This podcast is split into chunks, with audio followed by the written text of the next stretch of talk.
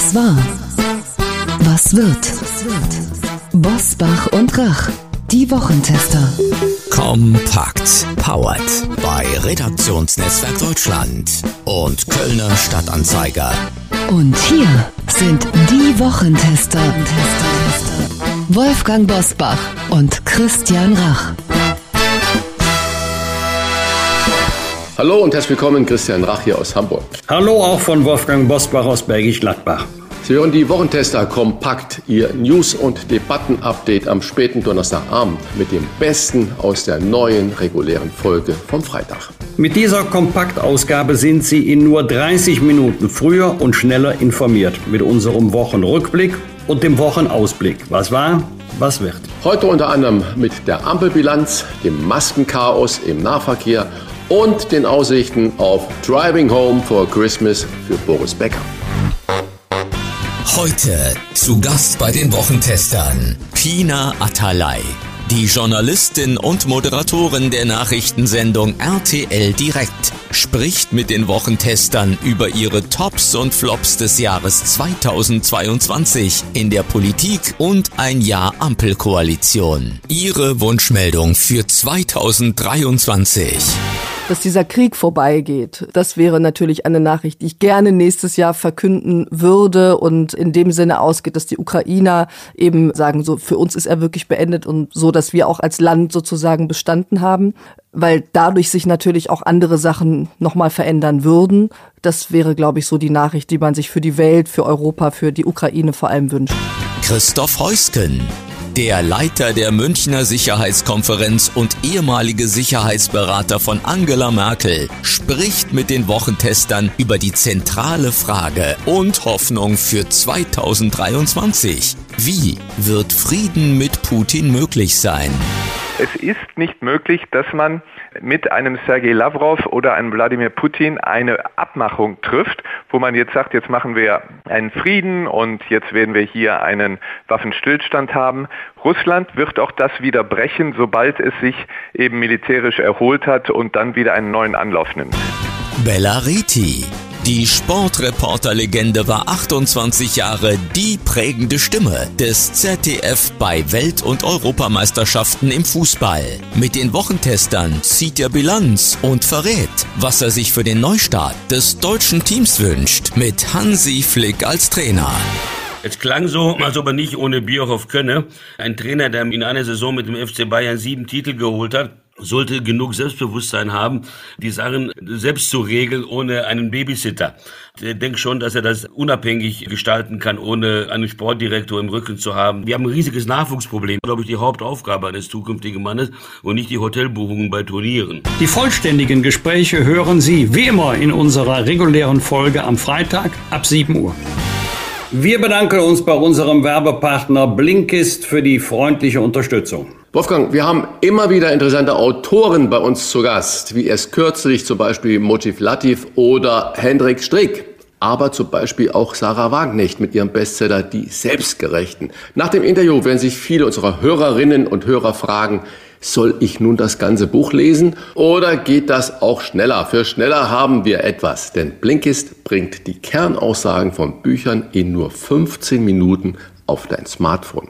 Ein ganzes Buch mit mehr als 200 oder 300 Seiten in nur 15 Minuten. Wie funktioniert das? Blinkist ist eine App, die dir die Kernaussagen von mehr als 5500 Sachbüchern und Podcasts in jeweils nur 15 Minuten zusammenfasst. Zum Hören und Lesen als Blink oder Shortcast. Wir finden, diese Viertelstunde kann man immer erübrigen. Besonders auch, wenn man so viel unterwegs ist. Genauso ist es, Sachbücher und Podcasts über die Blinkist-App zu hören oder zu lesen. Das spart viel Zeit. Und mit dem neuen Feature Blinkist Connect können Premium-Nutzer ihren Zugang ab sofort mit einer Person ihrer Wahl teilen, mit nur einem Klick. Und mit persönlichen Gedanken oder Kommentaren, um gemeinsam Neues zu entdecken. Wer nun sagt, das hört sich interessant an, das will ich ausprobieren, für den haben wir ein exklusives Angebot, denn Wochentester, Hörerinnen und Hörer erhalten 25% Rabatt auf das Jahresabo Blinkist Premium. Inklusive Blinkist Connect sind das zwei Premium-Accounts zum Preis von einem und Sie können vorher natürlich alles sieben Tage lang kostenlos testen. Den exklusiven Wochentester-Rabatt von 25% erhalten Sie im Internet auf blinkist.de slash Wochentester. Blinkist wird geschrieben B-L-I-N-K-I-S-T. Hier nochmal die Adresse für unser Wochentester-Angebot blinkist.de slash Wochentester. Wie war die Woche? Wolfgang Bosbach und Christian Rach sind die Wochentester. Wochentester. Seit einem Jahr haben wir eine Regierung aus SPD, Grünen und FDP. Die sogenannte Ampel regiert in Berlin und die Bild am Sonntag hat nun eine Umfrage veröffentlicht, nach der zwei Drittel der Wähler unzufrieden mit dieser sogenannten Ampelkoalition sind. Rot-Gelb-Grün hätte im aktuellen Sonntagstrend keine Mehrheit mehr. Wolfgang, fällt deine Bilanz auch so negativ aus wie die von CDU-Chef Friedrich Merz? Der hat nämlich der Ampel wie die Umfrage der Bild am Sonntag ebenfalls ein negatives Zeugnis geschrieben. Ich zitiere, wir werden nach wie vor unter Wert regiert. Die Koalition streitet zu viel. Ja, die beiden Sätze kann ich unterstreichen aus äh, voller Überzeugung und nicht mit Parteibrille und damit kein falscher Zungenschlag hier hereinkommt. Wenn die Union eine Koalition anführen würde, hätten wir die gleichen Probleme. Wir würden vielleicht die eine oder andere Frage anders beantworten oder Entscheidungen anders treffen, aber diese epochalen Krisen, die wir haben, das hängt im Wesentlichen aber nicht nur mit dem Krieg Russlands gegen die Ukraine zusammen. Diese krisenhaften Entwicklungen hätten wir auch in einer anderen Konstellation. Aber es fällt in der Tat auf, dass die Koalition viel streitet, vor allen Dingen öffentlich. Das wundert mich, denn dass es zwischen Parteien, die ja nicht nur in einer Koalition verbunden sind, sondern auch politische Konkurrenten sind und bleiben, vor allen Dingen in Wahlkampfzeiten und irgendwo wird ja immer in Deutschland gewählt. Da liegt es in der Natur der Sache, dass man sich auch gegeneinander profiliert. Aber dass das so öffentlich ausgetragen wird, vor ein paar Tagen ja noch beim Thema Staatsbürgerschaftsrecht, abweichende Position der FDP. Das wundert mich schon. Und es sind natürlich nach wie vor viele Fragen offen. Da will ich nur ein Themengebiet nehmen. Das, das kommt immer wieder. Das ist das Thema Energiepolitik, Energieversorgung, Kosten. Da spielt Strom eine Rolle, aber nicht die alleinige. Da geht es auch noch um andere Themen, da geht es äh, um Gas, da, da geht es um diejenigen, die jetzt eine Ölheizung, eine Pelletheizung haben, unter welchen Voraussetzungen können die auch Hilfen bekommen. Also da müsste die Regierung in der Tat mehr liefern, mehr leisten. Christian, deine Einschätzung, wie hoch ist der Anteil von Bundeskanzler Olaf Scholz an der schlechten Ampelbilanz? Ist er zu blass? Erstens, deine Analyse stimme ich in den meisten Punkten zu. Aber deine Frage, ist er zu blass, ist natürlich schon die Wertung da drin. Zuerst einmal glaube ich auch, wie du es wirklich gesagt hast, wir haben eine Dichte an Krisen, die es so noch nicht gab. Wir hatten 2008, 2009 Finanzkrise mit äh, weltweiten Auswirkungen. Und es gab immer Krisen. Aber so geballt wie im Moment, das ist schon, glaube ich, eine außerordentliche Zeit. Ich bin froh, dass wir nicht einen Boris Johnson an der Spitze unserer Regierung stehen haben, weil auch das wäre eine Möglichkeit, dass da nicht einer ist, der sich permanent profilieren will, der heute so und morgen so sagt und der auch, wie wir ja heute alle wissen, die Unwahrheit gesagt hat, Boris Johnson. Also da ist mir ein Olaf Scholz wesentlich lieber. Äh, du hast recht, vermutlich könnte Olaf Scholz ab und zu mal etwas vorbrechen und nicht nur dann mit dem Kanzlermachtwort, wie er das in der Frage der Laufzeitsverlängerung der Atomkraftwerke getan hat. Das ist, glaube ich, nicht das, was wir dann äh, allgemein wollen, aber ab und zu ein bisschen deutlicher und ein bisschen klarer nach vorne geführt, würde ihm und uns im Land äh, gut tun. Aber ich sehe die Bilanz der Ampel nicht so schlecht, wie sie gerade im Moment wieder in allen Nachrichtensendungen beschrieben wird, sondern ich bin froh, dass besonnen regiert wird.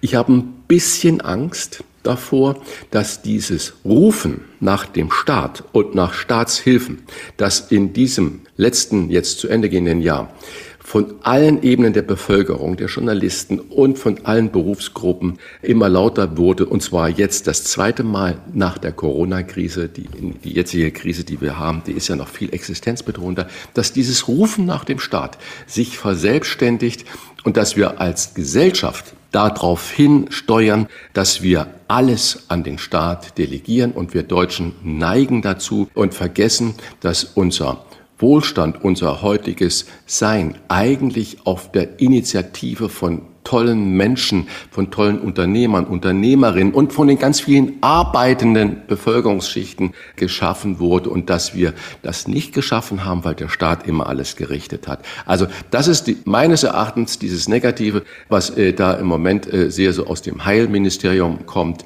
dass alles Mögliche immer glatt gebügelt wird vom Staat für die Bevölkerung und ein bisschen mehr Ecken und Kanten und Anstrengungen, die wir alle da unserem Gemeinwohl schulden sollten, das äh, sollte doch möglich bleiben müssen. Zu einem echten Maskenchaos führt mal wieder der Föderalismus in Deutschland.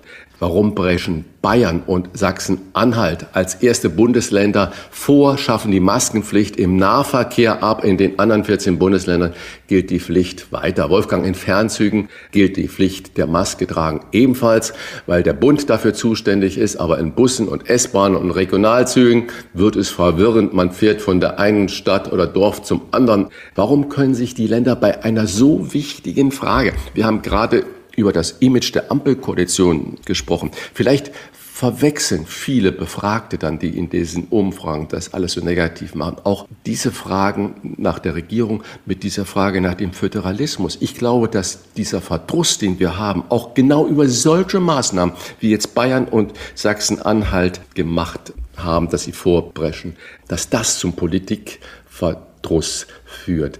Ist denn diese Abschaffung der Maske. Warum können sich die Länder da nicht in diesen wichtigen Fragen einigen, Wolfgang? Im Grunde ist es beim Thema Maskenpflicht, also Corona-Bekämpfungsstrategien, so wie bei anderen Fragen zum Thema Föderalismus auch.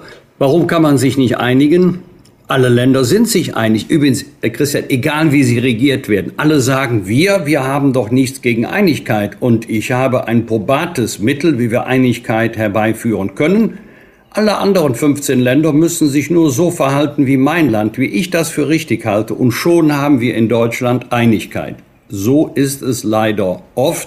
Und äh, man muss auch mal an diejenigen denken, die zum Beispiel im Umland leben, also Schleswig-Holstein und Hamburg. Manchmal weißt du ja gar nicht, wo, befindest du dich noch auf der Strecke? Bist du noch in Schleswig-Holstein? Immer mal Pinderberg ist ja nicht weit von Hamburg entfernt. Oder bin ich schon in Hamburg? Muss ich mir jetzt schnell noch die Maske aufsetzen? Es wäre richtig und es wäre wichtig, wenn man hier zu einer Einigkeit käme, denn Einigkeit erhöht auch die Akzeptanz. Es ist aber, Christian, auch umgekehrt schwer nachzuvollziehen, warum ich in einem Zugabteil der Deutschen Bahn, wenn nur zwei, drei Leute drin sind, die Maske dann unbedingt tragen muss, aber in einem dicht besetzten anderen Verkehrsmittel nicht. Wie hältst du es denn mit der Abschaffung der Maske im Nahverkehr? Hältst du das für leichtsinnig oder hältst du das für notwendig oder jedenfalls für verantwortbar? Die Prognosen im Sommer diesen Jahres waren ja von vielen Gesundheitsexperten, dass wir im Herbst, Winter eine enorme Erkältungswelle, sprich Grippewelle, sprich äh, Atemwegserkrankungen haben werden, weil wir zwei Jahre durch die Maske gut, gut geschützt waren. Und genau diese Prognose tritt ja in der Tat ein. Das heißt, ich würde vielmehr den Fokus auf diese Freiwilligkeit setzen, dass man nicht immer versucht, alles Mögliche auszuspielen und das nur noch auf Corona projiziert, sondern dass man eigentlich die Menschen aufklärt und sagt, Freunde, bei dicht gedrängten äh, Situationen, in Zügen, in, vor allen Dingen im öffentlichen Nahverkehr zu den Stoßzeiten, da steht man ja äh, Rücken an Rücken mit äh, weiteren Passagieren und man kann sich vor lauter Hüsteln und Schnauben äh, eigentlich gar nicht mehr schützen, außer mit der Maske. Dass das nicht staatlich verordnet ist, bin ich völlig überzeugt davon, dass das richtig ist. Aber man sollte doch mal eine tolle Werbekampagne dafür machen, die Leute mehr, mehr aufklären, dass es nicht nur vor Corona geschützt hat oder auch weiterhin schützt, sondern dass bei dichten Menschenmengen eine Maske zu tragen eigentlich der Schutz ist. Die Kinderkrankenstationen, die Notaufnahmen für in den Kindergärten sind absolut überlastet. Eltern müssen teilweise 80, 90, 100 Kilometer weit fahren, um ihr Kind, um ihr krankes Kind in einem Krankenhaus unterzubringen. Nur by the way, viele Krankenhausbetreiber sagen, dass die Eltern auch in die Notaufnahmen der Kinderkrankenhäuser kommen, wenn das Kind eine normale Grippe oder Schnupfen hat. Also auch da sollte man mal appellieren an die Eltern, wieder ein bisschen gesunden Menschenverstand walten zu lassen und lieber mit solchen Symptomen zu der Kinderarztpraxis zu gehen und nicht die Notaufnahmen zu verstopfen. Aber zurück zu deiner Frage. Maske im Nahverkehr. Ich werde sie, auch wenn sie abgeschafft wird, in den äh, Rush-Hour-Zeiten mit Sicherheit auflassen. Wenn ich aber alleine in einem S-Bahn-Abteil und ich fahre in Hamburg fast nur S-Bahn, wenn ich in die Stadt möchte und es sind kaum Leute da, dann werde ich sie abziehen. Aber äh, wenn ich abends um fünf oder um sieben fahre oder morgens um acht oder um neun fahre, dann lasse ich persönlich die Maske auf. Wolfgang, ein anderes Thema. Mir sind diese Woche mehrere Meldungen erstens aus England, aus Großbritannien aufgefallen und dann auch in deutschen Medien. Die Hinweise auf eine vorzeitige Freilassung unseres ehemaligen Tennislieblings Boris Becker aus britischer Haft verdichten sich ja richtig. Nach britischen Medienberichten könnte der dreifache Wimbledon-Sieger bereits in der kommenden Woche nach Deutschland abgeschoben werden. Becker war ja erst im April diesen Jahres zu zweieinhalb Jahren Haft verurteilt worden. Wenn man das so von außen betrachtet, denkt, Menschenskinder, da ist ja vielleicht doch ein Promi-Status dabei.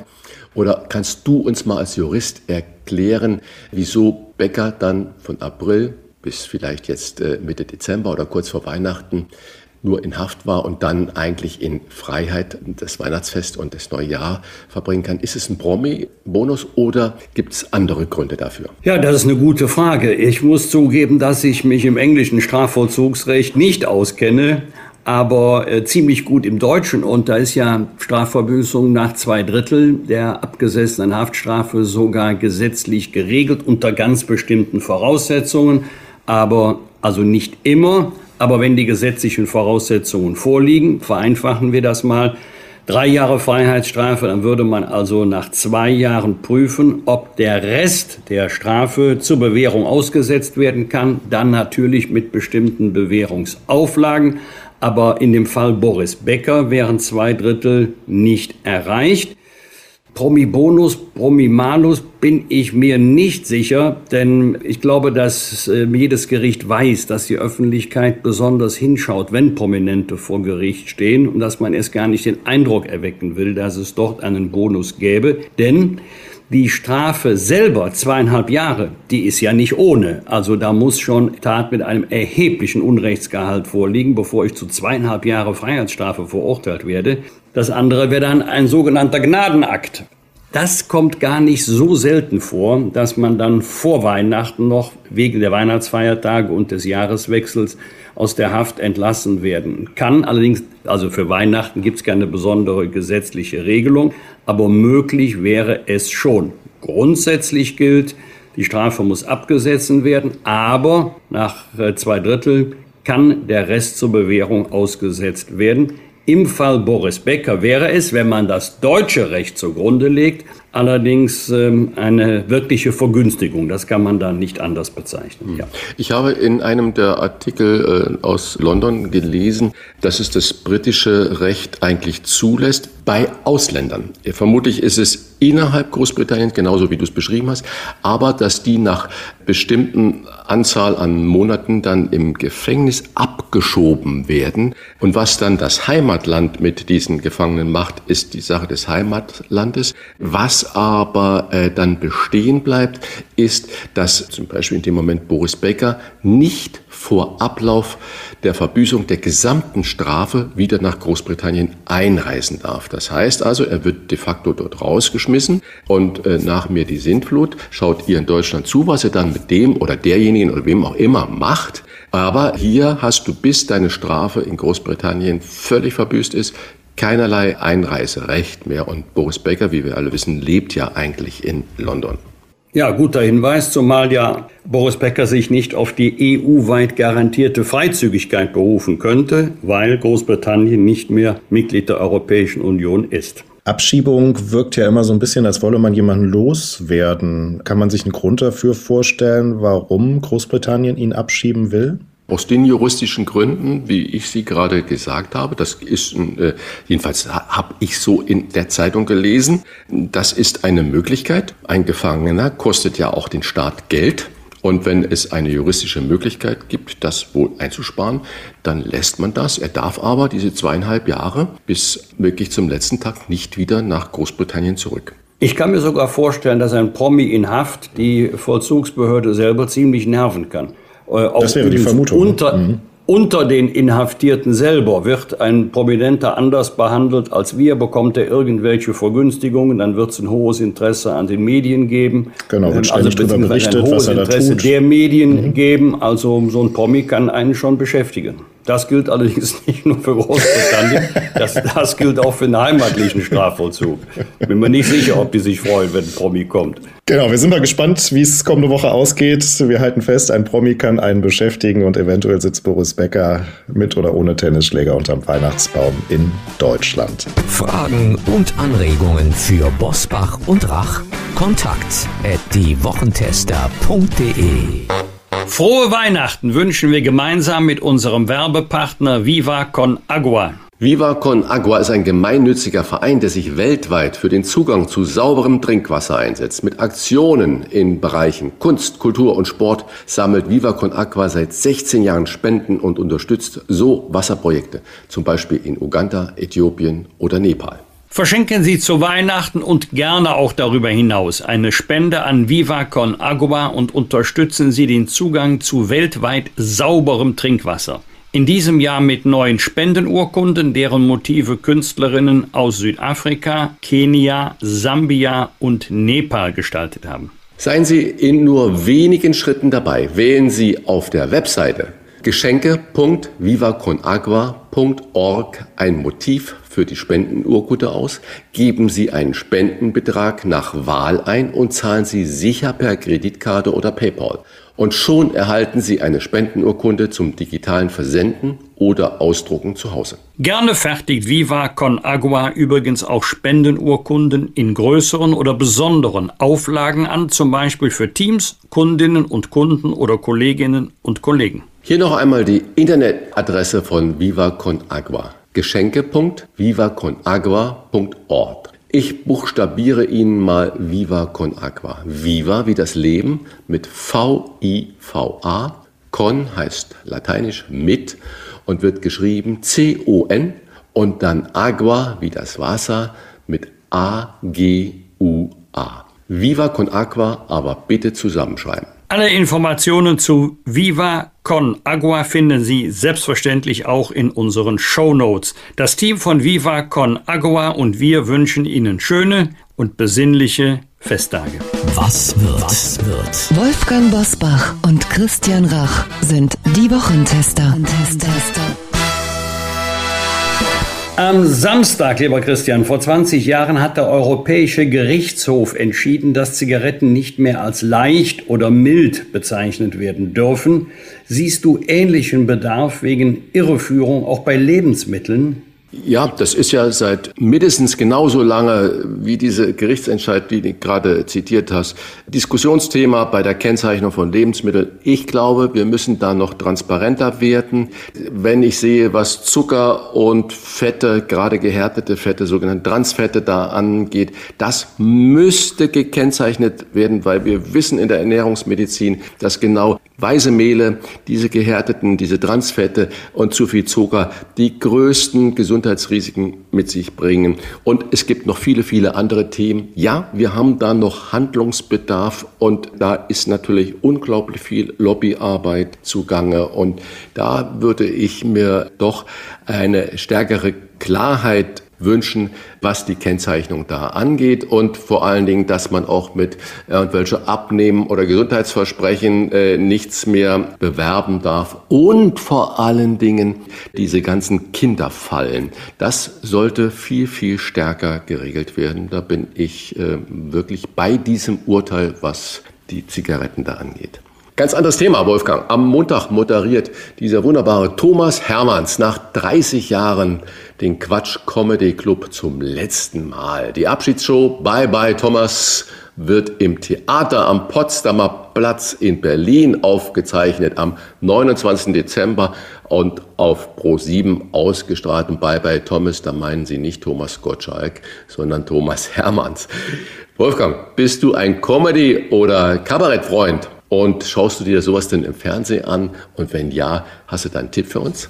Also generell bin ich ein sehr sparsamer Fernsehzuschauer. Also äh, das Fernsehen hätte an mir als Konsument nicht viel Freude, aber gutes Kabarett, das sehe ich sehr, sehr gerne. Ich lasse mich allerdings nicht gerne belehren, also erklären schon, aber äh, wenn ich von Anfang an schon weiß, wie es weitergeht, dann macht mir das keine Freude. Also dann lieber ein ganz überraschender Gag oder eine überraschende Pointe. Ich bin ja groß geworden, wie viele andere auch, mit legendären Kabarettgestalten wie Dieter Hildebrand, Hans-Dieter Hösch, Lore Lorenz. Und heute sehe ich ganz gerne Dieter Nuhr oder den wunderbaren Florian Schröder. Also wenn der dran ist, ganz gleich, ob im Radio oder am Fernsehen, dann schalte ich ganz bestimmt nicht ab oder um. Am Montag wird der Prozess gegen Ex-Wirecard-Chef Markus Braun fortgesetzt. Im größten Betrugsfall der deutschen Nachkriegsgeschichte sind Braun und zwei weitere frühere Wirecard-Manager wegen des Verdachts des gewerbsmäßigen Bandenbetrugs angeklagt. Laut Anklage sollen sie seit 2015 die Wirecard-Bilanzen gefälscht und kreditgebende Banken um sage und schreibe 3,1 Milliarden Euro geschädigt haben. So, und jetzt kommt es, warum ich da so geschluckt habe. 100 Verhandlungstage sind bis ins Jahr 2024 hinein anberaumt. Ich erinnere daran, letzte Woche hatte ich äh, noch gesagt, wie wohltuend das schnelle Urteil in diesem Mordprozess gegen den Polizistenmörder von Kusel, der die zwei jungen Polizisten bei einer Autokontrolle erschossen hat, wie relativ schnell nach zehn Monaten da das Urteil ergangen war. Wolfgang, 100 Verhandlungstage über zwei Jahre, das klingt unendlich lang. Ist das bei einem solchen Ausmaß des Schadens normal? Ist das die deutsche Gründlichkeit? Oder was steckt über zwei Jahre Prozess da hinten dran? Also normal kann man so oder so betrachten, wenn kein Geständnis vorliegt oder keine geständnisgleiche Einlassung des Angeklagten oder der Angeklagten, ja, dann ist das normal oder dann ist das jedenfalls nicht untypisch, denn es ist ein sehr komplizierter, auch sehr komplexer Sachverhalt, der aufgeklärt werden muss. Und äh, wenn die Angeklagten, was ja ihr Recht ist, mauern, wenn sie keine Aussagen machen oder die Vorwürfe bestreiten, dann muss auch noch der allerletzte Vorwurf aufgeklärt werden. Das heißt, es werden sehr viele Zeuginnen und Zeugen vernommen. In Fällen dieser Art treten auch oft Sachverständige auf, die zum Beispiel zum Thema Bilanzfälschung Auskunft erteilen können. Und äh, dann muss man sehr, sehr gründlich arbeiten, um schon die Schuldfrage beantworten zu können, denn es dürfen keine Zweifel übrig bleiben. Wenn begründete Zweifel vorliegen, ist ja die zwingende Folge der Freispruch. Man kann nicht sagen, eigentlich sechs Jahre Freiheitsstrafe, aber wir haben da doch unsere Zweifel, dann machen wir nur drei. Das geht nicht.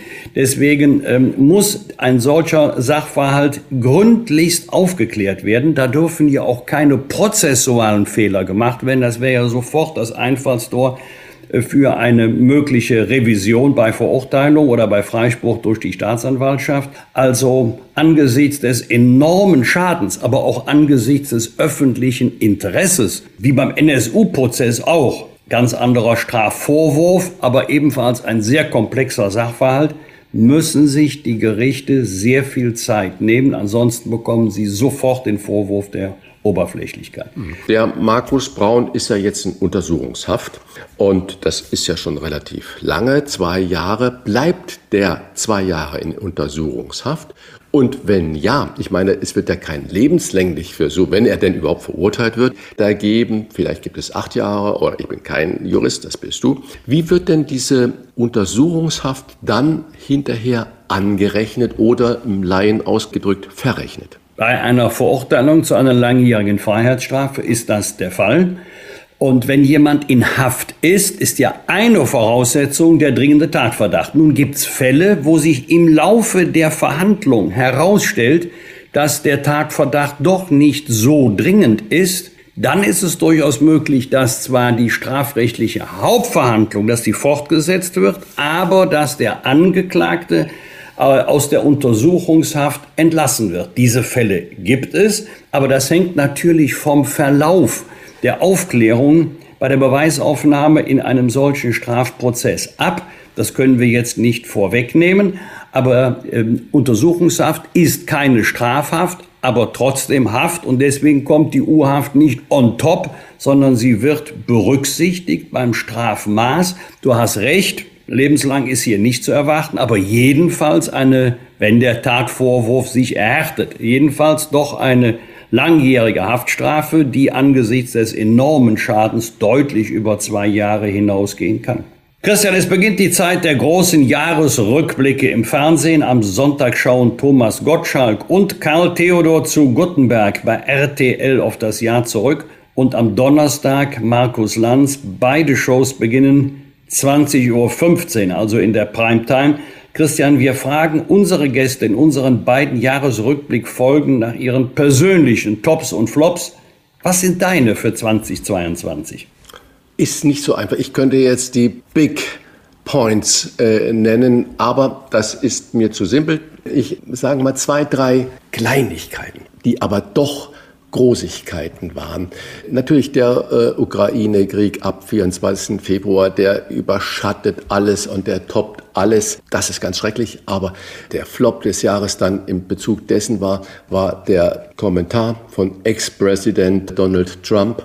Ich zitiere, Trump findet Putins Vorgehen genial und ausgebufft. Das lasse ich einfach so stehen und hoffe, dass viele, viele Menschen sich daran erinnern, was das für ein Tipp ist, wenn man das Vorgehen von Putin in dem Ukraine-Krieg als genial und ausgebufft äh, besehen. Also das ist einer der Flops des Jahres für mich. Einer der Tops des Jahres hat auch mit dem Krieg zu tun, ist die Journalistin Marina Ovsjanikov. Sie lief der Name wird vielen nichts mehr sagen. Sie lief in der Hauptnachrichtensendung des russischen Fernsehens mit dem Plakat durchs Bild No War. Das war eine Aktion, das war mutig, wo ich sage, wenn die letzte Generation solche Sachen macht, hätten sie viel mehr positive Aufmerksamkeit, als sich nur auf die Straße festzukleben. Also da muss ich nach wie vor den Hut vorziehen über diese mutige Frau,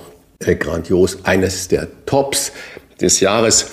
Weitere Tops des Jahres, wenn ich jetzt sage, kennst du noch Ashley Barty? Vermutlich. Ja, ja okay, dann Ashley weißt du es. Aber wenn ich jetzt das in unsere Hörer und Hörerinnen frage, dann äh, wissen die meisten vermutlich nicht mehr. Ashley Barty, australische Tennisspielerin, und zwar nicht irgendeine, sondern sie war 114 Wochen an der Spitze der Tennis-Weltrangliste. Und diese junge Frau hat dann beim Turnier in Australien ihren Rücktritt erklärt, obwohl sie noch die Nummer eins war und hat gesagt, sie macht den ganzen Zirkus nicht mehr mit. Das ist genug. Sie möchte jetzt wieder leben. Da ziehe ich auch meinen Hut davor. Und äh, vielleicht hätte sich dieser wunderbare Fußballspieler Cristiano Ronaldo an Ashley Barty mal eine Scheibe abschneiden können nach diesem unsäglichen Manchester United Abgang im Herbst diesen Jahres. Warum sagt einer der alles erreicht hat, der, glaube ich, der Mensch mit den meisten äh, Followern bei den sozialen Netzwerken auf der Welt ist. Warum sagt er nicht einfach mit 37 Jahren, Menschenskinder, ich bin der Größte, ich bin der Fußballgott und ich höre jetzt auf mit Anstand und mit Würde. Jetzt sitzt er sogar bei der portugiesischen Nationalmannschaft nur noch auf der Reservebank und schmollt da vor sich hin. Und seitdem er nicht wirklich von Anfang an spielt, spielen die Portugiesen auch einen ansehnlichen Fußball, was ja auch uns Bellareti gesagt hat. Und noch ein Flop, Fridays for Future. Ich erinnere mich noch, mir fiel die Kinnlade runter, als sie, die äh, wollten ein großes äh, Konzert machen, Charity-Konzert in Hannover. Und da haben sie eine äh, junge Sängerin eingeladen, Ronja Maltzahn. Die hat Dreadlocks und da hat man sie ausgeladen. Das war für mich einer der größten Flops des Jahres mit der Begründung kulturelle Aneignung, wo ich sage, Freunde, geht's denn noch? Und ich möchte eigentlich mit einem wunderbaren Zitat meine Flops und Tops abschließen. Maren Gräumann hat im Mai, Maren Gräumann, diese wunderbare Schauspielerin, Kabarettistin, gesagt, Gleichberechtigung für Frauen ist erst dann erreicht, wenn wir, die Frauen, genauso durchschnittlich sein dürfen wie die Männer. Das finde ich ganz, ganz wunderbares Zitat. Aber einen habe ich noch mit dem Flop. Kofferchaos, den gesamten Sommer über an allen deutschen Flughäfen, wo ich sagte, ja, das ist ein Spiegelbild Deutschlands. Über Wolfgangs persönlichen Tops und Flops in 2022 sprechen wir in der kommenden Folge dann unter anderem mit dem Philosophen Julian Niederrümmelin und Richard David Brecht in unserem großen Jahresrückblick Teil 2. Wir freuen uns jetzt schon auf Sie. Bosbach und Rach. Im Internet diewochentester.de das waren die Wochentester kompakt mit Unterstützung vom Kölner Stadtanzeiger und dem Redaktionsnetzwerk Deutschland. Wenn Sie Kritik, Lob oder einfach nur eine Anregung für unseren Podcast haben, schreiben Sie uns auf unserer Internet- und auf unserer Facebook-Seite. Fragen gerne per Mail an kontakt@diewochentester.de. Und wenn Sie uns auf einer der Podcast-Plattformen abonnieren und liken, freuen wir uns ganz besonders. Die reguläre Folge hören Sie am Freitag um 7 Uhr. Danke für Ihre Zeit. Was war? Was wird? Wolfgang Bosbach und Christian Rach sind die Wochentester. Ein Maßgenau Podcast. Powered bei Redaktionsnetzwerk Deutschland und Kölner Stadtanzeiger.